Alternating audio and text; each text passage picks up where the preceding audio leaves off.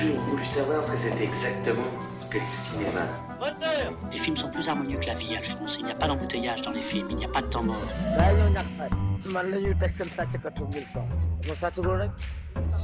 Tous les cinémas du monde. Tous les cinémas du monde. Elisabeth Lequerret, Sophie Torlotin.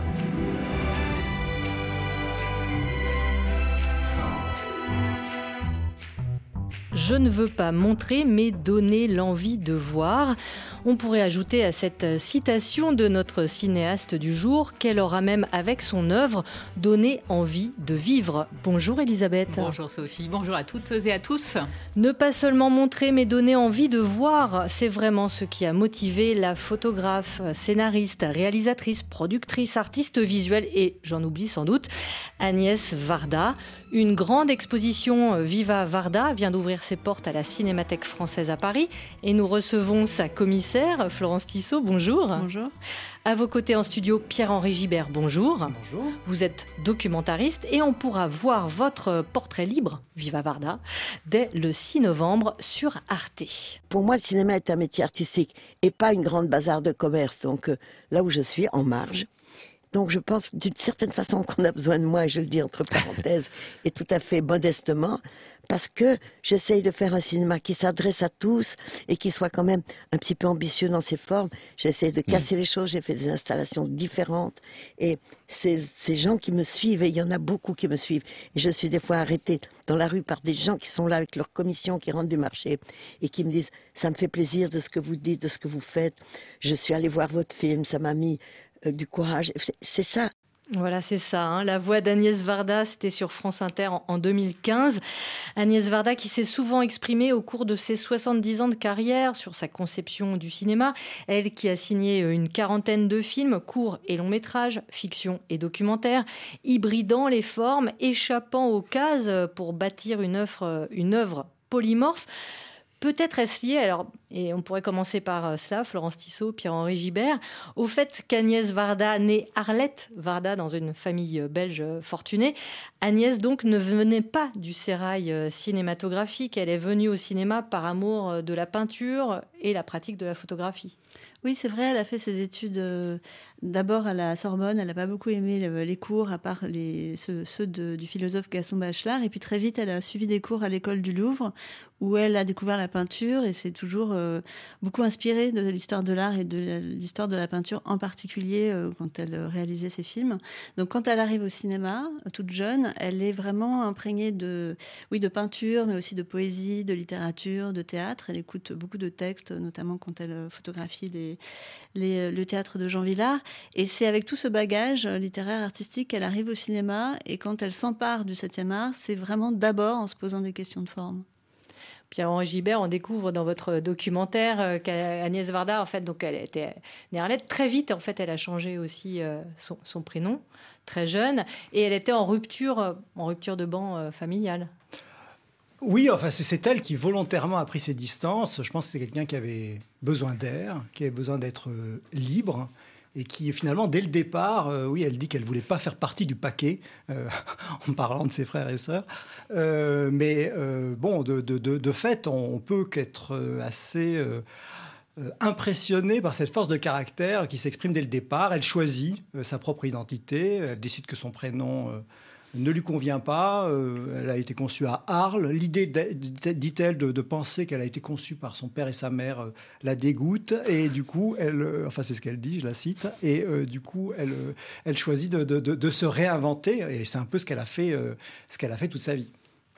Avant de commencer le, cinéma, vous l'avez un peu évoqué, Florence Tissot, elle est, photographe et elle y arrive aussi via euh, Jean Villard, donc qui crée euh, le grand festival d'Avignon parce qu'elle est très amie avec la femme de Jean Villard. Oui, elle rencontre à Sète justement les sœurs Schlegel, dont l'une est mariée à Jean Villard. Euh, L'autre, Valentine Schlegel, c'est une, une, jeune femme avec qui elle a une, relation amoureuse intense dans les années 50. Et euh, elle est très proche de cette communauté euh, d'artistes. Et c'est par cet intermédiaire donc elle devient photographe officielle du Théâtre national populaire de Jean, Villard, du Festival d'Avignon. Et euh, elle devient donc photographe professionnelle pour le théâtre, mais aussi en tant que grand reporter, notamment pour la revue réalité. Donc la photographie, c'est son premier métier, mais c'est aussi sa première pratique artistique personnelle. Et elle compose des, photographies noir et blanc à cette époque-là qui sont, qui sont remarquables, qui sont magnifiques. Elle fait aussi beaucoup d'autoportraits, et ça c'est intéressant de les voir. Elle fait un autoportrait dès 1949 on a retrouvé pour l'exposition euh, une archive inédite de Lina euh, où elle raconte euh, voilà, son rapport à l'autoportrait, notamment comment, pour cette première image d'elle-même, elle, durcit un peu ses traits, elle épaissit son cou, elle, devient un petit peu plus androgyne, enfin, elle construit vraiment un personnage. Et c'est intéressant de voir qu'elle fait ça dès sa pratique photographique, puisque par la suite, dans son cinéma, elle se mettra aussi en scène en tant que, personnage. La, rencontre avec Jean Villard est vraiment essentielle, je pense, dans la, formation de, la façon dont elle appréhendait ce qu'être artiste euh, veut dire. Euh, il y a à la fois une idée assez bricolo, touche à tout, parce que c'était quand même beaucoup ça.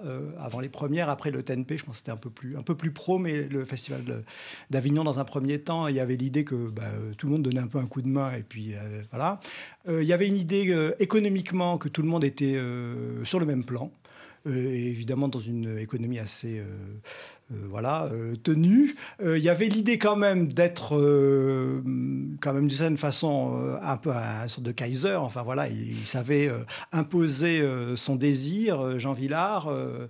et je pense que Agnès a très bien su, su, le faire aussi. Et puis il y a l'idée que l'artiste doit s'exprimer euh, pour tous, euh, doit faire des spectacles pour tous et en particulier doit s'intéresser euh, à la société, doit s'intéresser à ceux qui sont ben, en général ben, mis sur le banc voilà, des activités culturelles. Donc il y a un très gros travail d'essayer d'approcher, ben, voilà, on le sait, des, des, ouvriers. Bon, la réalité, malheureusement, est des fois un peu plus triste puisque hum, je suis pas sûr que cette fusion vraiment entre les ouvriers et, grosso modo, les intellectuels, les profs, on va dire, ait eu lieu autant que Jean Villard l'aurait aimé. Mais en tout cas, euh, je pense que ben, peu importe, je pense qu'il ne faut pas renoncer. Et je pense qu'Agnès Varda a été quand même portée par ça euh, toute sa vie. Et portée par ça même pour son premier film. Hein, euh, à 25 ans, elle tourne son premier long métrage à 7, La Pointe Courte. C'est le portrait d'un couple de, pêcheurs, euh, dispute amoureuse, mais aussi euh, un portrait de ce quartier, euh, de cette ville du Sud. les références, là, déjà sont théâtrales et picturales. On le voit dans l'expo, hein, il y a des les références pour les, deux acteurs euh, viennent de la peinture et de la peinture de la Renaissance. Oui, euh, Agnès Varda a souvent euh, voilà, rappelé que le visage de Sylvia Montfort et de Philippe Noiret, donc deux acteurs qu'elle rencontre justement au TNP, lui faisait penser à des peintures, donc en l'occurrence de, de, Piero de la Francesca pour, pour Sylvia Montfort. On voit par là qu'elle elle commence euh, à faire des films aussi en amatrice d'art, enfin, qu'elle gardera toujours ça dans, son cinéma. Alors on pourrait dire beaucoup de choses de la manière dont elle fait des références picturales tout au long de sa carrière. Mais en tout cas, pour la pointe courte, elle, euh, elle, euh, elle s'émancipe complètement des règles et des usages en vigueur dans, l'industrie du cinéma à l'époque, aussi bien les codes narratifs que l'économie habituelle. Et en effet, elle entremêle deux récits qui, a priori, n'ont pas grand-chose à voir. Donc un couple en crise et puis la vie de, villageois, donc d'un quartier euh, de, de, Sète, un faubourg qui s'appelle La Pointe Courte, donc elle connaît très très bien puisqu'elle y a passé euh, son, adolescence. Et, euh, ces deux récits, donc sans connexion, finissent au fur et à mesure du film par s'entremêler dans l'esprit du spectateur et puis voir à se, à se rejoindre dans certaines scènes, notamment de voilà, où le, couple se, discute devant ou dans le, dans le même cadre que, que, le travail des pêcheurs. faire Et donc, euh, c'est un parti pris narratif qui est très radical. On a vu, euh, enfin, les, les, premiers spectateurs, et en, particulier Alain René, qui était le, le, monteur de ce film, ont vu, euh, ont été particulièrement marqués par la manière dont, dont la réalité envahissait la fiction, hein, par l'usage d'acteurs non professionnels, par des décors naturels notamment.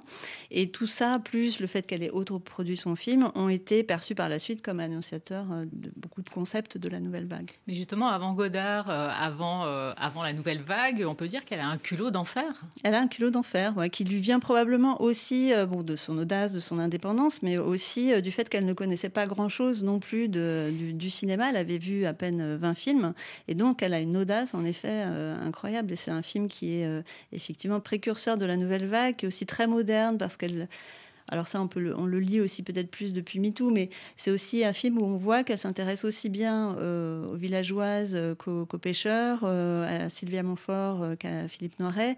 Et donc ça aussi, c'est intéressant de voir au prisme du genre qu'elle a apporté beaucoup de modernité aussi bien d'un point de vue narratif et puis en termes de ses personnages aussi qui vont souvent être chez elle vont souvent donner de nouvelles perspectives.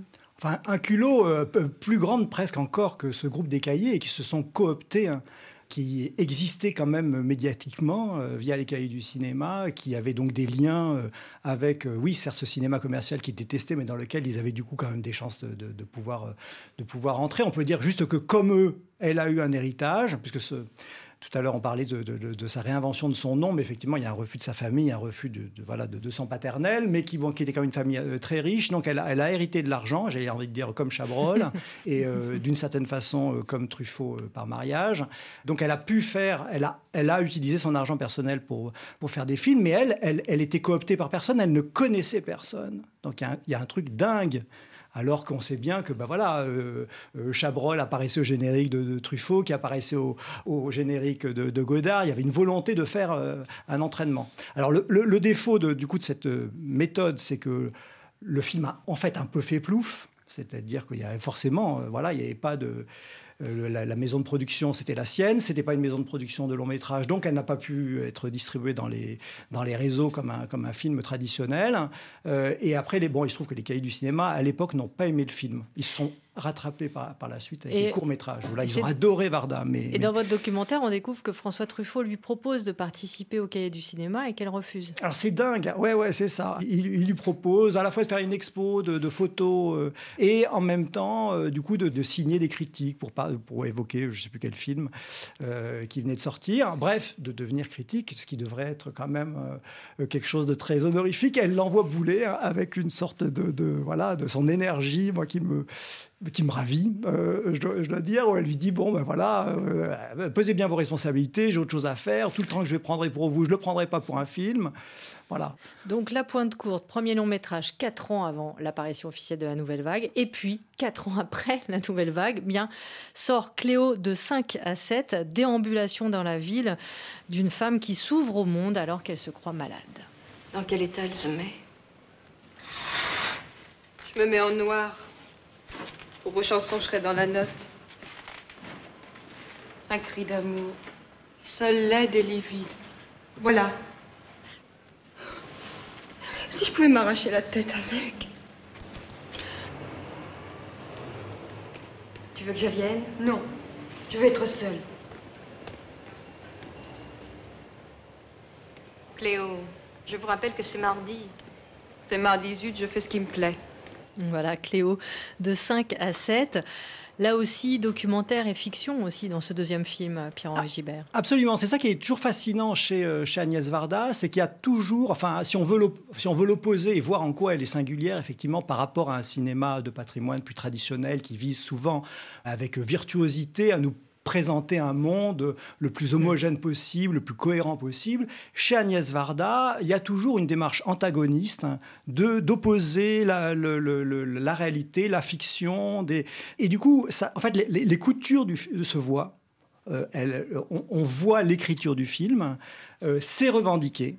Et entre ces coutures, du coup, par ces collages, euh, se crée, arrive une forme de, poésie par des associations d'images, euh, arrive le monde extérieur. Euh, et du coup, la virtuosité est, là aussi, mais elle est au service d'une apparente simplicité. C'est aussi, je crois, pour ça que son cinéma touche autant. Parce que quand on l'aime, on a l'impression que, oui, ça donne envie d'aller, comme Cléo, dans Paris, ça donne envie. Il y a une relation, du coup, personnelle qui devient beaucoup plus... c'est moins impressionnant comme œuvre, et c'est pour ça, je pense qu'elle inspire autant, parce que tout le monde a envie de, la suivre, en fait. Et Agnès Varda, euh, elle était un peu comme ces chats qu'elle adorait. Elle a eu plusieurs vies, et on en, on en, reparlera, mais il y a quand même beaucoup de constantes euh, dans son œuvre. Et là, ce qui frappe dans cet extrait, c'est que la mort, qui va être présente quasiment dans tous ses films, est déjà là. Oui, alors qu'elle est toute jeune. Elle est toute jeune, en effet. en fait, il y, a beaucoup d'humour dans l'œuvre d'Agnès Varda, et je crois que c'est ça qui la, rend aussi euh, si accessible et si agréable. Mais il y a aussi beaucoup de lyrisme. Et dans ce film, et comme dans beaucoup d'autres chez elle, je trouve qu'on voit son talent à, capter les petits riens de la vie quotidienne, hein, les, gestes du quotidien, et elle arrive à leur insuffler, euh, voilà, énormément de signification et, énormément de poésie. Donc c'est c'est une œuvre effectivement qui est assez à part. Et dans ce film, Cléo de 5 à 7 apparaît à l'image et évidemment à la musique Michel Legrand, hein, compositeur de son compagnon, si je puis dire, Jacques Demy, hein, puisqu'en 1962, ils se sont déjà rencontrés. Donc, dans Cléo de 5 à 7, Michel Legrand qui signe la musique euh, du film, euh, donc sur cette chanson interprétée par l'actrice Corinne Marchand.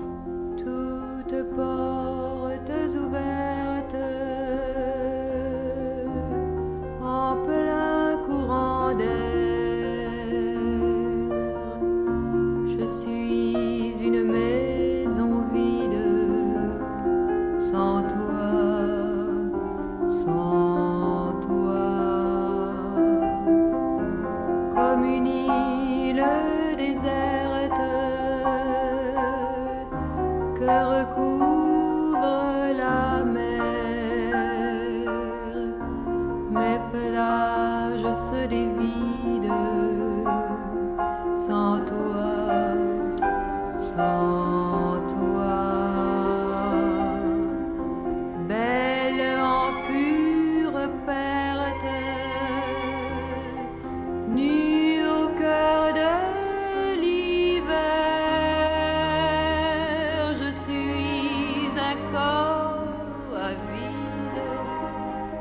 d'air. Vous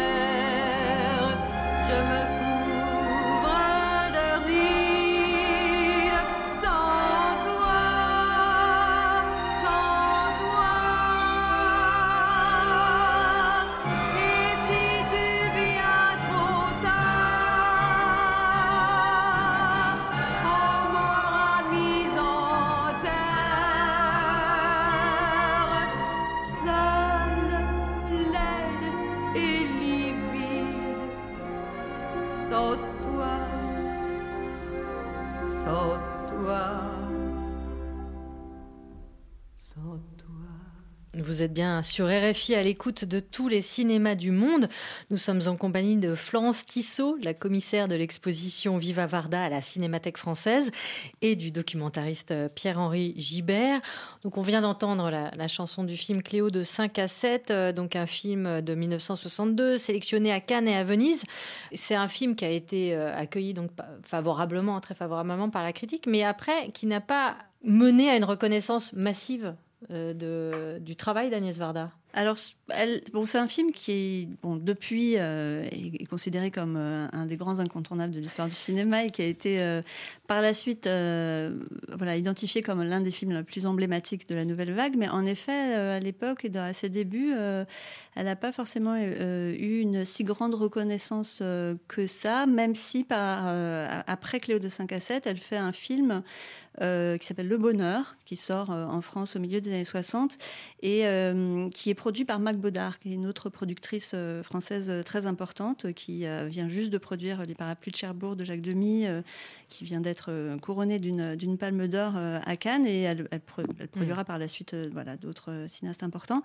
Et, et Le Bonheur, c'est un film qui est aussi très très intéressant à revoir aujourd'hui et qui génère quand même pas mal de polémiques à sa sortie. parce que Jean-Claude Roux, qui est à l'époque l'acteur, euh, voilà, la grande vedette de Thierry Lafronde, hein, du feuilleton Thierry Lafronde, voilà, il est pris entre, il est, amoureux de deux femmes. Il est pris entre deux femmes. Pour autant, c'est pas un film qui de registre psychologique hein, qui raconterait, par exemple, effectivement le, tiraillement d'un homme entre deux femmes, comme l'a fait par exemple Ida Lupino dans Le Bigamiste dix ans plus tôt. C'est vraiment une toute autre approche. C'est presque une description quasi maniaque, très minutieuse en tout cas, des, clichés autour du bonheur familial, des gestes du quotidien.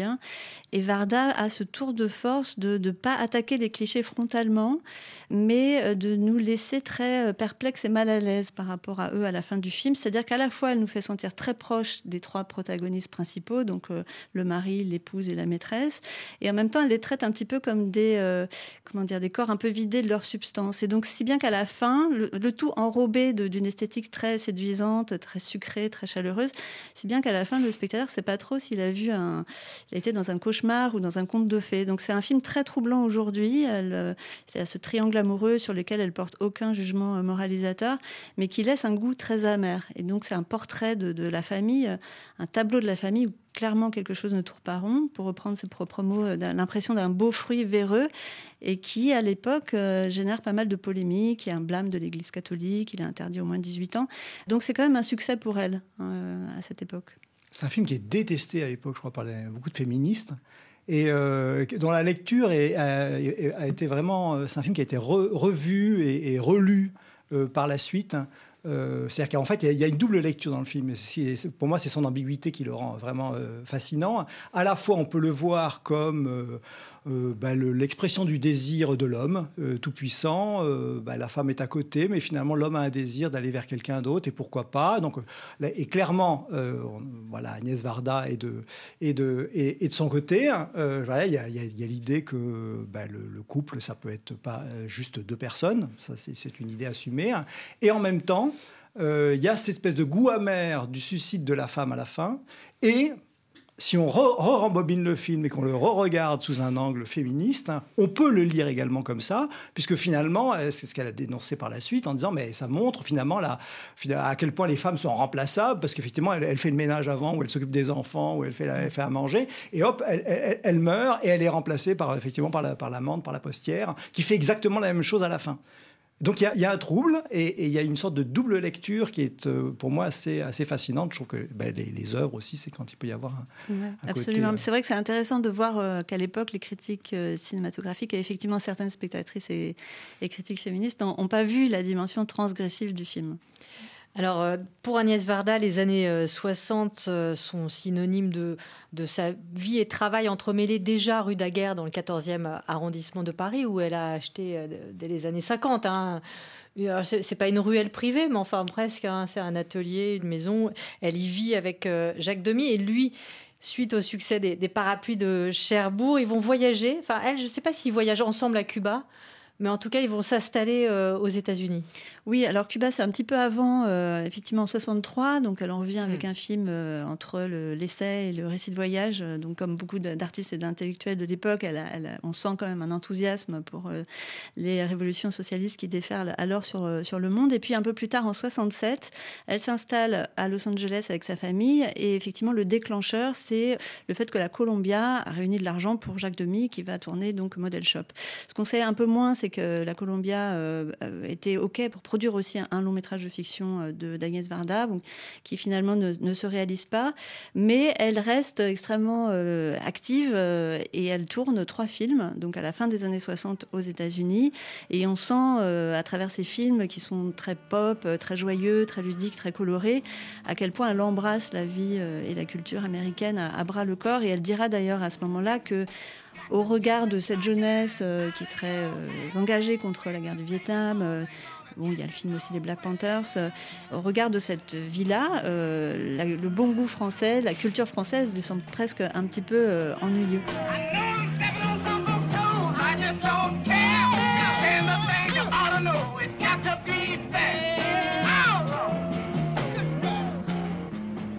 This is no picnic in Oakland.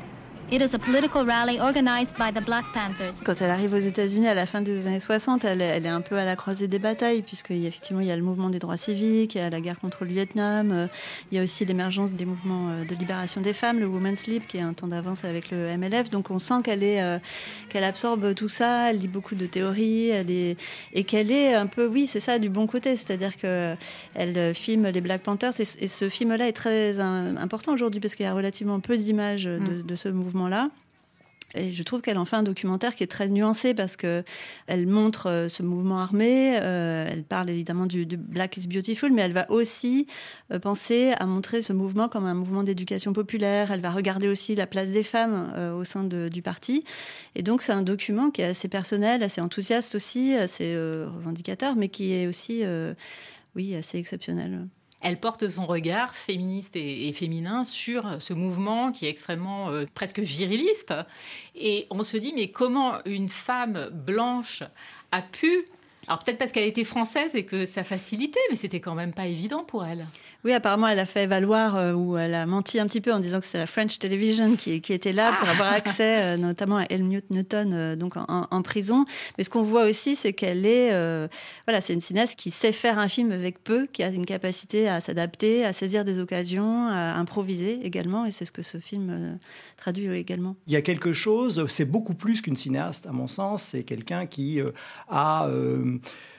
ce besoin de s'exprimer, et quel que soit le matériau qu'elle a, euh, on ne lui autorise pas de faire des films de, de- de fiction, ou, difficilement, ou ben voilà, ben elle va faire autre chose, et ben c'est pas grave. Jacques Demy, on voit, on très, on voit très bien qu'il est euh, voilà, à, à l'autre bout de, de- du spectre de- créatif, on pourrait dire, de ce point de vue-là, euh, s'il n'a pas les moyens de faire euh, euh, des films ambitieux comme il aimerait euh, pouvoir les faire, ben, s'il n'a pas les moyens, ben, il ne les fait pas. Et à ce moment-là, Pierre-Henri, est-ce qu'on peut dire qu'elle est un peu, euh, je parle de Los Angeles, mais peut-être aussi après, au moment du retour à Paris, est-ce qu'elle est un peu dans l'ombre quand même euh, de Jacques Demy Ben, C'est-à-dire que Il a beaucoup de succès. ce qui- Tout le monde le veut, et puis elle, elle fait, euh, voilà, elle fait ses courts Elle bricole, hein, si je puis dire, ses courts métrages. Bah, c'est ça qui est aussi fascinant dans les carrières des uns et des autres, c'est que euh, bah, c'est sûr quand on a une palme d'or, on démarre très très fort. hein, euh, voilà. Euh, Agnès Varda, elle a fini avec une palme d'or, c'est pas mal aussi quand même. Donc, euh, mais effectivement, il y a, un moment donné où, ben, voilà, deux créateurs, euh, ben, c'est difficile d'avoir le même succès, la même reconnaissance au même moment. Euh, mais ce qui, moi, ce qui m'intéresse, c'est que ça ne l'éteint pas. Ça ne l'éteint pas et, ça n'affecte pas, euh, de, ce que j'en sais, le- le- leur relation. Le cinéma de femmes s'assimile à ce qu'on appelle le jeune cinéma. C'est-à-dire ce n'est pas un cinéma de vedettes, c'est pas un cinéma de stars. Euh, Qu'on utilise ou pas des stars. Je veux dire, les femmes cinéastes ne sont pas des stars. Donc on rentre toujours dans un cinéma un peu difficile à monter. La mode n'intervient pas tellement. Et je crois que les femmes sont assez cool, elles s'en foutent. Je veux dire, elles essayent de faire leurs films avec les mêmes difficultés que tous les jeunes gens qu'on connaît qui essayent de faire des films. Voilà, Agnès Varda en 1978 qui parle justement, Florence Tissot, Pierre-Henri Gibert, de sa condition de femme cinéaste, une des rares en fait, euh, enfin en tout cas à l'époque, enfin elle a ouvert beaucoup de portes. hein. Euh, et D'ailleurs, euh, l'exposition et aussi votre documentaire, Pierre-Henri, vous insistez aussi sur le voilà Varda et le féminisme. Oui, parce que c'est un sujet qui croise Agnès Varda à plusieurs endroits, à la fois dans sa vie privée, ses choix de vie, hein, sentimentaux, conjugaux, familiaux, euh, ses amitiés également avec Delphine Seyrig. Et puis ça la croise dans ses prises de parole publiques, on vient de l'entendre, mais elle a maintes fois parlé de la place des femmes dans le milieu du cinéma, de la difficulté d'accès à certains métiers, et puis de la manière dont elle a dû concilier sa vie privée, sa vie professionnelle. On l'a souvent interrogée sur ce sujet, pas toujours parce qu'elle avait envie euh, d'en parler, mais parce que les commentateurs de l'époque, les journalistes de l'époque, n'ont cessé de la renvoyer. De lui parler de ses deux enfants, de ses deux Rosalie et enfants, Mathieu. euh, comment elle gardait sa fille, euh, pourquoi elle travaillait pas avec son mari, enfin de leur renvoyer à son statut de femme. Donc elle a développé tout un, tout un discours euh, assez fort hein, sur, sur ces sujets-là.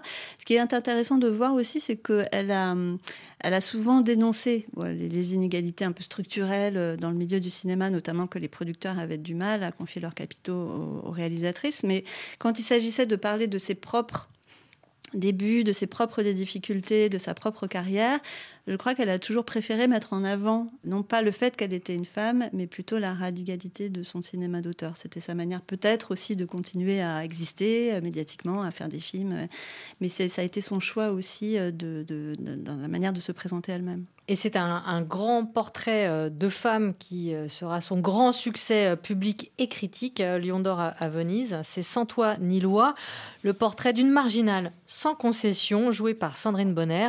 On est en 1985. T'as vu cette routarde Elle, elle a rien. Mais rien, pas d'abri, pas d'argent.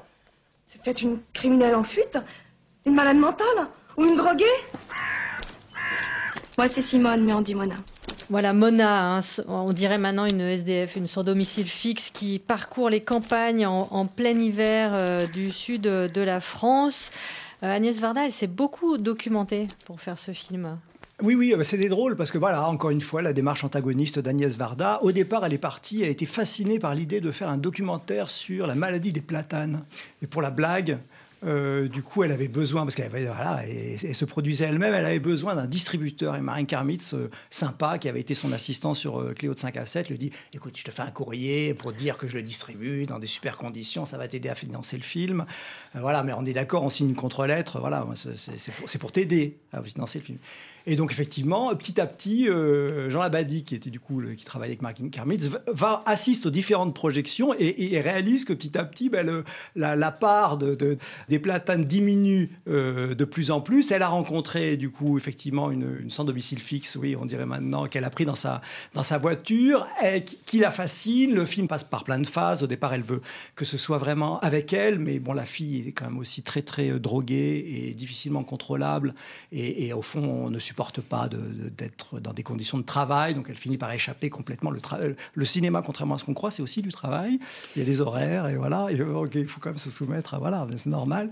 Bon, bref, du coup, ben euh, voilà, elle, a l'idée géniale, euh, soufflée semble-t-il, par ses assistants de, proposer à Sandrine Bonner. Et petit à petit, ben, c'est tellement génial, c'est tellement fort que euh, ben, du coup, elle, elle finit par, euh, pareil, une forme d'écriture au jour le jour. Elle, rencontre des gens, elle dit tiens, on va les intégrer. Hop, le soir, elle écrit, puis le, dans la journée, Sandrine Bonner reçoit ses textes. Bon, bref. Et, du coup, voilà, ça, le film devient de plus en plus euh, ce que l'on connaît. Et Jean Labadie, il dit à Marine Kermit, écoute, c'est hyper bien, non euh, franchement, on devrait le distribuer, etc. Viens voir. Et effectivement, le Kermit dit, c'est incroyable. Bon, écoute, Agnès, on va distribuer ton film. Gros succès public, je crois, un million de spectateurs. Un million de spectateurs en France, c'est son plus grand succès mmh. public. Elle reçoit le, le Lion d'Or à la Mostra de Venise, donc ça la porte et ça lui permet effectivement de, de rebondir avec un film qui a été qu'elle prend un peu comme elle avait pris la pointe courte son premier film comme un terrain d'expérimentation formelle et narrative puisqu'elle va construire ce film aussi donc tout en faisant, tout en tournant, rythmé par des travelling de droite à gauche et faire voilà, une, écriture cinématographique qui est très nouvelle et qui dresse le portrait d'une femme qui, revendique une solitude très radicale, mais sans en faire un portrait univoque, parce qu'elle va euh, établir ce portrait par l'intermédiaire de témoignages de tous ceux qui l'ont rencontré autour de dans, la rue. Et c'est aussi ça qui fait qu'elle dresse un portrait d'une marginale, mais en restant à la bonne hauteur, sans, sans jamais être euh, surplombante. Et c'est ça aussi qu'on retrouvera aussi dans les glaneurs et la glaneuse, c'est son talent aussi à ne pas se tromper de sujet et à savoir toujours où elle est elle-même. Justement, vous parlez des glaneurs et les glaneuses, c'est effectivement une, une, stèle importante parce que bon, on est obligé de, passer vite. Je vais passer sur les années 90. Euh, il y a une période de dépression hein, qui va suivre le, le, décès de Jacques Demy, 1990, dont on sait maintenant qu'il est mort euh, du sida, même si ça s'est beaucoup tu. Moi, j'ai l'impression que la carrière, euh, l'œuvre d'Agnès Varda, il y, a des, il y a des grands soleils, il y a des éclipses. Et dans les grands soleils, dans les stèles, il y a donc ces années 2000 où Varda est redécouverte, en tout cas par toute une nouvelle génération, et de nouveau presque aussi en avance sur son temps. Elle va documenter le monde de la récupération, mais aussi de la précarité, avec ce documentaire Les glaneurs et la glaneuse. Glaner, c'est l'esprit d'antan, ça. J'ai entendu souvent ma mère dire « Fini de ramasser pour pas gaspiller ». Maintenant, malheureusement, ça se fait plus, parce qu'il y a des machines tellement performantes mais avant, oui, j'ai eu glané avec mes voisines, avec mes... le blé, comme le riz aussi se faisait avant. Eh bien, euh, on se... voilà, j'avais mon grand tablier. Hein on glanait, on ramassait le blé, les épis, les beaux épis qu'il y avait. Si le glanage est d'un autre âge, le geste est inchangé dans notre société qui mange à satiété. Glaneurs agricoles ou urbains, ils se baissent pour ramasser. Il n'y a pas de honte, il y a du tracas, ouais, ouais, du ouais, désarroi. Ouais, ouais, rap de récup, rap de récup. Ouais. C'est ça.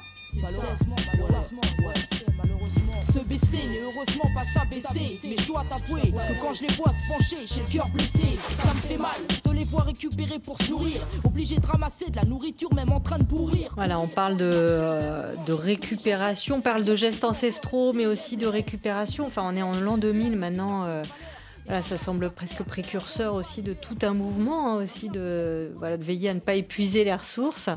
Ce film est incroyable et il continue de susciter l'enthousiasme. Elle part du constat que euh, les, pauvres aujourd'hui euh, refont le même geste que les glaneurs d'antan. Et donc elle fait le constat d'une société euh, extrêmement de, surconsommation et extrêmement excluante, tout en euh, revisitant l'histoire de l'art et la, peinture notamment de, des glaneuses de, de Millet. Donc c'est un film qui est à la fois euh, un portrait de la société française et de très inégale, et en même temps une leçon de cinéma, puisqu'elle elle renouvelle aussi son cinéma et sa manière de faire du cinéma à cette époque grâce à l'apparition des petites caméras vidéo qui émergent à ce moment-là, hein, au tournant du, du 21e siècle, et qui lui permet donc de, de, de, continuer à faire des films sans une équipe aussi lourde qu'avant. Et elle se sert de cette nouvelle technologie et des petits accidents qu'elle génère pour euh, parler du métier de cinéaste et de son, propre métier qu'elle définit aussi comme une glaneuse de plomb. C'est ça. Est-ce que c'est la première fois qu'elle est un personnage à part entière hein, dans un de ses films? Alors, elle arrive au cinéma dans ses propres films, euh, d'abord avec la voix. Et effectivement, elle arrive euh, avec les glaneurs et les glaneuses pour la première fois comme personnage à part entière, même si on l'aperçoit notamment dans, euh, dans, son film réalisé avec Jane, B, Jane Birkin, Jane B par Agnès V dans les années 80. Et dans Lion's Love aussi, elle, interrompt l'actrice pour rentrer dans le champ et lui montrer ce qu'elle doit jouer. voilà. Dans une, fausse scène de direction d'actrice. Et Pierre-Henri Gibert, dans Les glaneurs et la glaneuse, il y a tout, toute une réflexion sur le vieillissement mm. et l'autoportrait. Euh, et, et c'est un peu aussi, enfin, si j'ai compris, en tout cas moi, ce que j'ai retenu du documentaire, c'est que son œuvre, enfin, elle-même, elle a non seulement elle a créé sa légende, mais il y a tout euh, l'autoportrait est vraiment euh, très important. C'est une ligne directrice. Oui, on œuvre. peut le voir vraiment comme une ligne directrice de sa carrière. Moi, ce qui me, ce qui me fascine, c'est qu'il y a un côté d'être, une façon d'être totalement euh, à contre-courant. Il y a un refus de la fiction pure il y a un refus euh, de se limiter aux acteurs professionnels. Et puis là, on rentre dans une période où il y a même un refus du scénario. Et donc, euh, elle bon. devient artiste visuelle. Hein. Elle préfère ce mot à plasticienne. Elle est exposée à la Biennale de Venise. Mais après, voilà, c'est aussi un mode de création. On, on, voyait sur les, glane, les, glaneuses où il y a beaucoup, de, beaucoup d'entrées. C'est à la fois un portrait, c'est à la fois ce qu'on a dit, c'est une histoire de, de, voilà des sortes de collages, de ses goûts picturaux. Ce qui est fascinant, c'est que le, le, film paraît très très simple et en fait, il, il est de, de, de, matériaux très complexes. On ne cesse de passer d'un niveau de narration à, à, à, à un autre. Et ça, elle pouvait le faire parce qu'elle était réalisatrice et parce que elle, enfin, je veux dire, elle n'aurait jamais pu écrire un scénario pareil. Sa technique, qui lui était propre et qui est assez remarquable, pour être soulignée, c'est que du coup, elle, elle, démarrait, elle faisait un tournage, elle faisait une journée de tournage, elle essayait de monter, elle essayait de voir ce qu'elle avait. Elle essayait de voir qu'est-ce qui l'intéressait. Il y avait une autre chose. Et hop, il y a l'idée qu'on suit comme ça, euh, je ne sais plus comment on dit. Euh, marabout de ficelle. Euh, marabout, bout de ficelle, etc. Et elle fait son film comme ça. Et c'est assez extraordinaire. Et effectivement, quand on voit son souci plastique qui est, dès le départ dans son cinéma, euh, ben, on est finalement pas surpris euh, que, qu'elle finisse euh, dans euh, l'art contemporain, à faire des installations, euh, à, à, nouveau à se réinventer. C'est ça, c'est dans les années 2000 que Varda, qui est quand même une, une cinéaste pour, pour cinéphile, je le dis un peu rapidement, devient une star, euh, j'allais presque dire une icône mondiale. Oui, c'est à la fois les glaneurs et les glaneuses qui lui, euh, qui, de manière très inattendue, euh, revient, enfin, euh, Glaneur et la glaneuse qui, euh, qui sont comeback hein, après euh, une décennie euh, très difficile. Et elle devient en effet ce qu'elle est aujourd'hui, une, la réalisatrice française par excellence en quelque sorte. Et je pense que elle a beaucoup œuvré, comme on vient de le dire, pour expliquer son travail, pour le transmettre. et puis elle s'est construit un personnage donc effectivement reconnaissable avec sa coiffure bicolore, qui est un personnage qui peut-être aussi la, lui a permis de, de perdurer, un peu comme Godard s'était aussi construit son propre personnage et qui fascinait peut-être presque plus que ses propres films que les gens allaient moins voir vers la fin. Donc c'est peut-être aussi une manière en effet de continuer à exister, à vivre et à, être célébré. Donc même si c'était tardivement, mais à, et à être enfin euh, célébré euh, au niveau national et international. Viva Varda, c'est le titre euh, d'une grande exposition à la Cinémathèque. Merci Florence Tissot et puis aussi de du documentaire Pierre-Henri Gibert. Donc je rappelle l'exposition euh, à voir à la Cinémathèque française jusqu'au 28 janvier. Et puis à, à signaler, il y a une rencontre le 28 octobre avec Alice Diop, à, à, l'issue de la projection de Sans toi ni loi. Votre documentaire Pierre-Henri Gibert euh, sera diffusé sur Arte le 6 novembre et disponible sur la plateforme arte.tv. Arte qui va aussi diffuser 11 films d'Agnès Varda, qui édite un coffret spécial, sans oublier pour nos auditeurs qui n'ont pas forcément accès à Arte que la plateforme Netflix met en ligne 6 de ses grands films. L'automne sera donc Varda. On parle du festival de Pignao en Chine et de votre journal du cinéma, Elisabeth, juste après cette nouveauté musicale choisie par notre réalisatrice Apolline Verlon.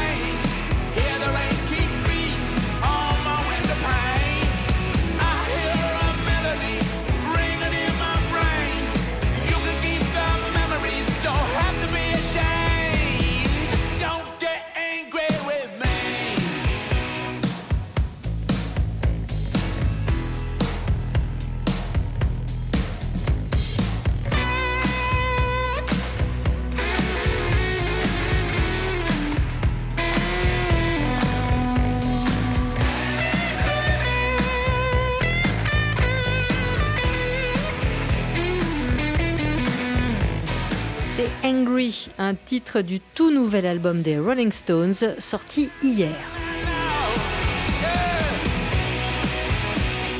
Et c'est le moment du journal du cinéma avec vous, Elisabeth. Pour commencer, une star au comité olympique. Oui, Michel euh, Yeo, que les cinéphiles euh, connaissent bien pour l'avoir vu dans Tigre et Dragon, Mémoire d'une geisha, ou plus récemment la comédie déjantée Everything Everywhere All at One, euh, qui lui a valu un Oscar. Michel Yeo donc a été élu ce mardi et pour 4 ans au comité international olympique. C'est le signal Allez, venez tous C'est l'heure de la photo. Oh, c'est ce soir Oui, maintenant. La photo de groupe dès 100 ans avant que le soleil se couche. Les studios Disney, Elisabeth, ont donné le coup d'envoi des célébrations de leur centenaire. Oui, et pour cet anniversaire, Sophie, ils ont conçu un court-métrage euh, spécial. Dont vous venez d'entendre un extrait et des activités aussi euh, spécialement conçues pour ce centenaire dans leur parc d'attractions. Où sont-ils? Les souliers de rubis, vous les avez cachés, hein Rendez-les-moi tout de suite, sans ça C'est trop tard. Ils sont là et ils y resteront. Les souliers rouges de Dorothy ont été retrouvés. Un Américain s'est déclaré coupable du vol, voici 20 ans, des chaussures pailletées, euh, pailletées de rouge, portées par Judy Garland dans Le Magicien d'Oz. Alors, Contrairement à ce qu'on pourrait croire, euh, ce n'est ni un fan, ni un fétichiste. Euh, Terry Martin, 76 ans, pensait, Sophie, qu'ils étaient réellement incrustés de rubis. Il les avait volés en 2005 au musée Judy Garland de Grand Rapids, donc la ville natale de l'actrice, dans le Minnesota. wetin we wan take army or police do when we get mami water? Na mami water dey give us food im dey give us everything we need. Un film d'auteur cartonne au Nigeria. Mami Wata de CJ Obazi est une plongée onirique euh, dans un village ouest africain figé par le temps et protégé par la déesse de la mer Mami Wata. Il a été distribué dans 30 salles du pays et les spectateurs, enfin ceux qui l'ont vu, se déchaînent sur les réseaux sociaux. Pour l'un, c'est un film immense. Pour un autre, je cite, hein, une expérience visuelle incroyable. Bref, c'est quasiment du jamais vu à Nollywood pour un film d'auteur. Triste nouvelle, la disparition de Darius Merjoui, figure culte du cinéma iranien. Son film La Vache, réalisé en 69, est considéré comme l'un des chefs-d'œuvre du cinéma euh, iranien et d'ailleurs du cinéma mondial. Lui et sa femme ont été poignardés à mort le 15 octobre à leur domicile près de Téhéran. Un grand hommage euh, leur a été rendu ce mercredi, hommage auquel étaient présents tous les grands noms du cinéma iranien, notamment euh, Mohamed Rasoulov et Jafar Panahi. Enfin, on part en Chine où l'on se pose là aussi hein, des questions sur l'intelligence artificielle. Peut-elle traduire des émotions? L'IA peut-elle aider à l'écriture d'un scénario? Être un assistant du réalisateur? Ces questions et bien d'autres ont animé les conversations au Festival du film de Pignao cette semaine où a été présenté un court métrage réalisé au moyen de l'intelligence artificielle. C'est un reportage de notre envoyé spécial à Pignao, Stéphane Les remparts de Pignao n'ont pas bougé depuis le XIVe siècle et comme sous les empereurs Ming, les ruelles de la vieille ville servent de terrain de jeu aux enfants qui, entre deux parties de cache-cache ou de pierre-feuille-ciseaux, jettent un œil intrigué sur les affiches du 7e Festival international de cinéma qui se tient ici.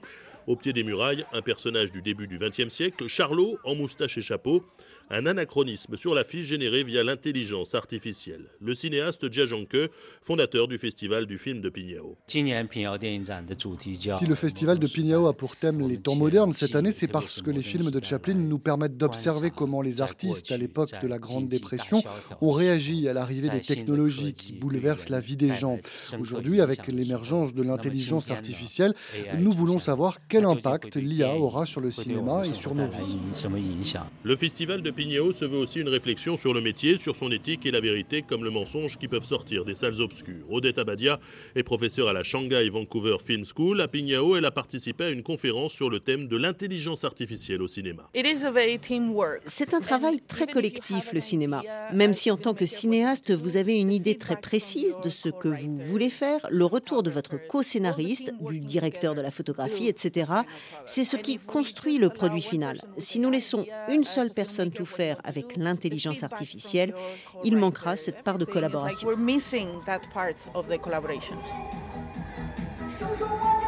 La plupart des professionnels que nous avons croisés au festival dont Odette ne sont pas forcément opposés à l'utilisation de l'intelligence artificielle. Dans les films, bien au contraire, pour cette cinéphile, en revanche, les robots, même doués d'intelligence, ne vont pas remplacer Charlot. Le cinéma nous présente un monde qui va au-delà de notre imagination. L'intelligence artificielle ne peut pas remplacer l'émotion et les sentiments humains.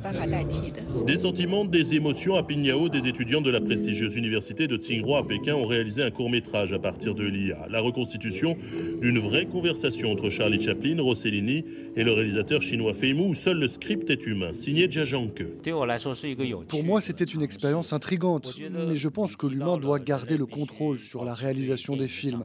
Je me demande aussi euh, dans quelle mesure nous pourrons travailler avec l'intelligence artificielle en tant qu'assistant, comme avec l'ordinateur.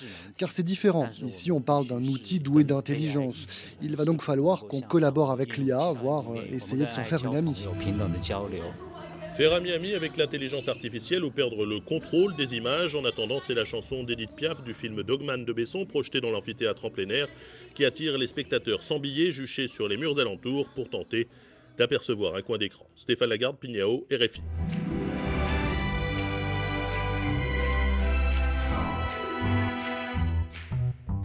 Tous les cinémas du monde, c'est fini pour aujourd'hui. Au micro, Elisabeth Lequéré. Et Sophie Torlotin à la réalisation Apolline Verlon.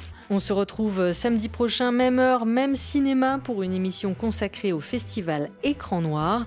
Et d'ici là, bonne semaine à tous.